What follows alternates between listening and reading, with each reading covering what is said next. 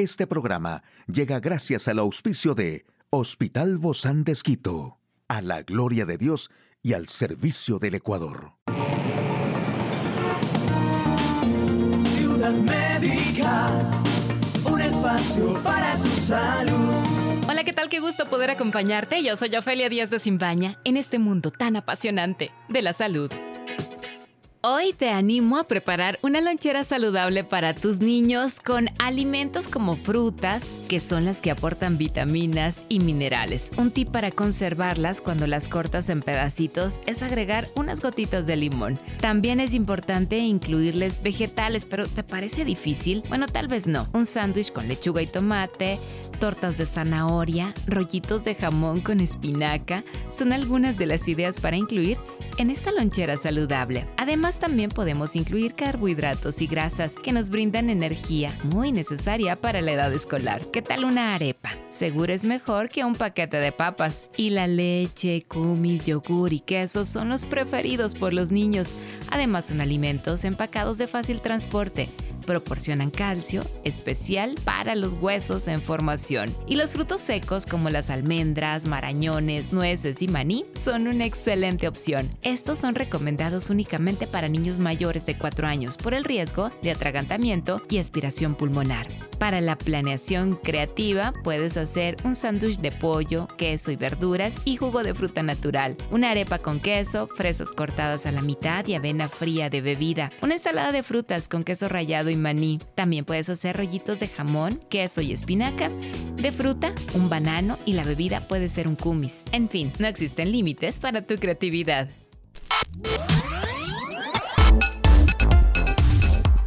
Aquí el detalle de la información más actual en el ámbito de la salud. Confirman en Los Ángeles primera muerte en Estados Unidos debido a la viruela del mono. Prevención del suicidio, cómo ayudar y qué herramientas existen. El estrés durante el embarazo puede tener un impacto emocional negativo en los bebés, según un estudio. La viruela del mono fue la causa de muerte de un residente del condado de Los Ángeles. Así lo dijo el Departamento de Salud Pública del condado en lo que es el primer fallecimiento conocido por el virus en Estados Unidos. El departamento y los Centros para el Control y la Prevención de Enfermedades de Estados Unidos, los CDC, confirmaron el vínculo y dijeron que la persona tenía un sistema inmunológico gravemente debilitado y había sido hospitalizada. No será pública más información, así lo dijo el departamento en un comunicado de prensa. Sabemos que las muertes por viruela del mono son extremadamente raras y con frecuencia afectan a bebés, mujeres embarazadas y personas con sistemas inmunitarios debilitados, como por ejemplo a causa del VIH.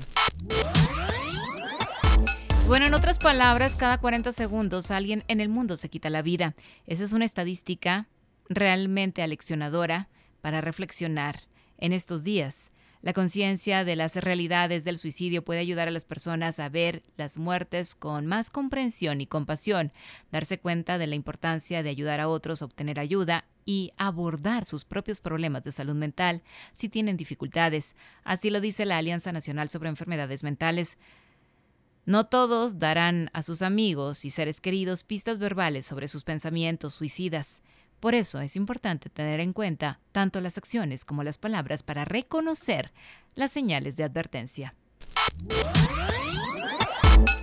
Y bueno, estar embarazada ya es bastante duro, pero con la presión añadida del trabajo, una economía inestable y los riesgos de COVID-19 puede parecer abrumador. Pero si es posible, las futuras madres deberían intentar hacer un balance de su estrés y buscar ayuda para reducir la frecuencia con la que el recién nacido puede experimentar emociones negativas. El estudio publicado en la revista académica Infancia encontró que los bebés de las madres que experimentaron más fluctuaciones de estrés durante el embarazo mostraron más miedo, tristeza y angustia a los tres meses que los de las madres menos estresadas. Así que hacer ejercicio durante al menos 150 minutos por semana puede disminuir el riesgo de desarrollar depresión y reducir ansiedad y el estrés durante el embarazo, según un informe publicado por la revista Medicine. Hoy en Médico Directo hablaremos de qué esperar en la noche de bodas. ¿Quiere saber usted más de este tema? Lo invito a que nos acompañe. Una charla amigable con nuestro invitado. Yo quiero advertir que si tienes niños pequeños cerca, es mejor que distraigas su atención en este momento. Hoy recibimos con muchísimo agrado a la doctora Mónica Ortiz. Ella es sexóloga médica, terapista de parejas también, una gran amiga de Ciudad Médica. Hoy, Moni, pues nos vas a despejar muchas de las dudas que tienen nuestros amigos y amigas que están por casarse, que quizá, no sé, hay mucha expectativa y creo que siempre que nos casamos es así, ¿no? La expectativa es muy grande frente a lo que se espera esa primera vez en la noche de boda. Bienvenida, Moni. Gracias por estar con nosotros. Muchas gracias, Ofe. Y bueno, sí, hay muchas preguntas que pueden surgir al respecto. Siempre las personas y más en este en el momento, ¿no? En el que nos enfrentamos a esa primera relación sexual con nuestro esposo, con nuestra esposa, a la luna de miel, uno recibe quizás información, ¿vale? Mucha información o están las otras personas que no, ¿sí? Que más bien hay como resistencia y y no escuchan. Pero básicamente la mayoría de personas ya han escuchado algo, han visto algo en alguna, eh, quizás en el internet, en alguna revista, la, las conversaciones de amigos. Entonces esas cosas van dejando algunas expectativas y en muchos de los casos también conceptos erróneos, ¿no? Que es justamente lo que queremos eh, conversar ahora. ¿Cómo qué conceptos erróneos? Porque creo que solamente vemos lo que aparece en la pantalla, en Hollywood, pero en realidad pues no tenemos ninguna de estas experiencias. Claro, si esperamos por este momento hermoso para encontrarnos también con nuestro esposo o nuestra esposa por primera vez en el ambiente sexual, pues no, no, no tenemos ni idea, pero sí muchas expectativas. Sí, entonces, ¿cuál sería eso? Porque mucho de lo que el sexo ahora actualmente se vende es bastante centrado en el coito, en la penetración. Eh, a veces pensamos que lo que funciona para tal o cual persona funciona también para mí, porque como dije, las conversaciones de amigos pueden sacar, eh, por ejemplo, de que una persona es multiorgásmica, tal vez, y uno piensa que eso está en todas las personas. Y para empezar también, a lo mejor muchísimas personas tampoco conocen qué es el orgasmo. Exacto, sí, o que en la primera relación sexual necesariamente tiene que haber un orgasmo, o que la primera relación sexual, o sea, la penetración eh, que implica coito va a ser muy dolorosa, o sí o sí tienes que sangrar. Entonces hay algunos conceptos al respecto, pues, y cosas que quisiéramos aclarar ahora. Entonces, lo primero que tenemos que tener en cuenta es justamente desechar esto que hemos escuchado. O sea, sé que me voy a iniciar sexualmente, necesito recibir una, una información, una educación ideal adecuado de manos de un profesional o si voy a consultar en el internet, en, páginas web o en algo que sea dado por un profesional, porque no está hablando en base a su experiencia personal, sino a fisiología sexual, a ciencia básica. Entonces es importante que, que desechemos un poco lo que hemos escuchado anteriormente, ¿sí? Construyamos qué es lo que nosotros mismos queremos, cuáles van a ser nuestros límites, por ejemplo, esto es importante que se, inclusive se debería hablar antes con nuestra pareja, si por ejemplo ellos están tomando un curso prematrimonial, es importante que lo hable días previos. ¿Qué prácticas sexuales nosotros vamos a incluir en nuestro matrimonio? ¿Qué cosas no? Porque en esto es súper importante tener en cuenta. ¿Qué sería lo recomendable en cuanto a prácticas sexuales? Siempre y cuando sean mutuas, sean conscientes y sean consensuadas, que den una dignidad a la otra persona. Entonces son principios básicos que es importante conversarlos. Entonces, acerca de los límites, deshacernos de lo que hemos escuchado con respecto a las expectativas anteriores, Em, algo que es un enemigo número uno de la función sexual es la ansiedad. Entonces hay mucho que trabajar en nuestros pensamientos, por eso digo deshacerse de estos, de estas creencias erróneas. Pero no, no es fácil, ¿no? Solo uno puede decir, ah, ya, me deshago de la ansiedad, fuera, y, se va. Ah, de los pensamientos, si bien que lo aclaras, sí es de los pensamientos, porque en cuanto a la ansiedad uno puede aplicar ciertas cosas, aparte de trabajar en mis pensamientos, de recibir información, porque eso es algo que también baja los niveles de, ansiedad, es que uno aprenda a respirar profundamente, que uno aprenda a relajarse y sobre todo conectar con el aquí y en el ahora. Entonces aquí viene de la mano de algo.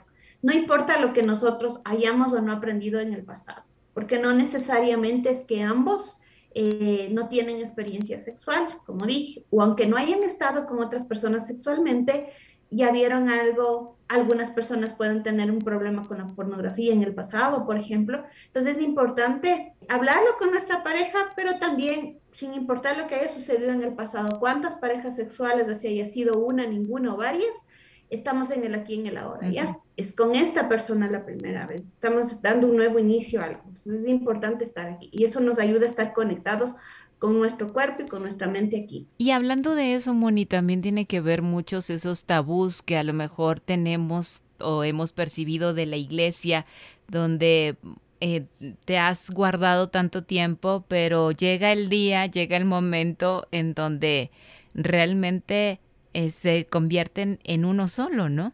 Y entonces ya la cosa ya no es como antes era, sino ya ahora tienen esta libertad que antes no podían tener en el ámbito sexual.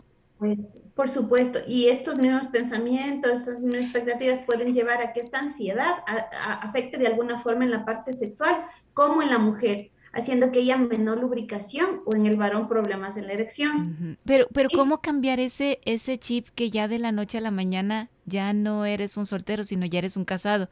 Porque es solo cuestión de un momento, ¿no?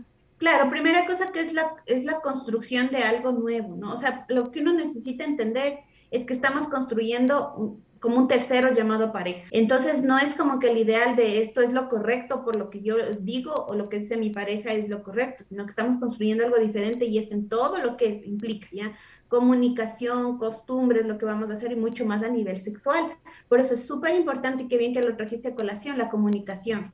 Entonces, primero, para yo poder comunicar, necesito estar claro, por ejemplo, cuáles son mis límites, qué es lo que a mí me gusta, me gustaría, qué es lo que no, y cuáles son mis miedos, porque justamente el que uno pueda exteriorizar cómo me estoy sintiendo, lo que yo estoy pensando y compartirlo en ese espacio de vulnerabilidad con mi pareja va a permitir también que disminuyan los niveles de ansiedad, ¿sí? Entonces es mirarse como lo que tú dijiste, como uno solo. A eso me llamo cuando estoy diciendo estamos construyendo un tercero. Como aparte de trabajar en nuestros pensamientos, recibir educación sexual, aprender a respirar, relajarnos, centrarnos en el aquí y en el ahora, eh, uno puede tomar, si yo, por ejemplo, sé que podría no estar lubricando tan bien, porque aún así estoy un poco ansiosa, eh, llevar un lubricante, por ejemplo, ¿sí? un lubricante a base de agua, generalmente es algo que se recomienda, saber que aunque se pierda la erección, si continúa el estímulo y no ha habido problemas previos, algo orgánico de base, pues la erección va a volver, siempre y cuando hay un buen estímulo.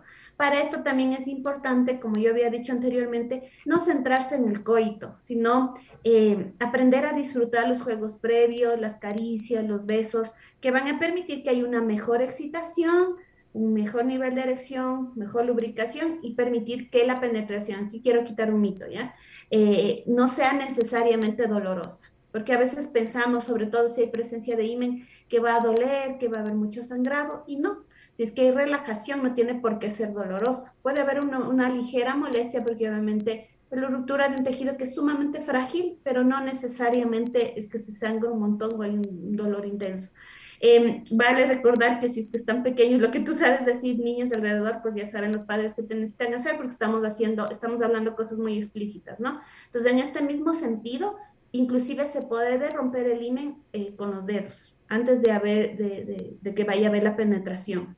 Oye, este es, un este es un tema para largo, Moni, y el tiempo vuela.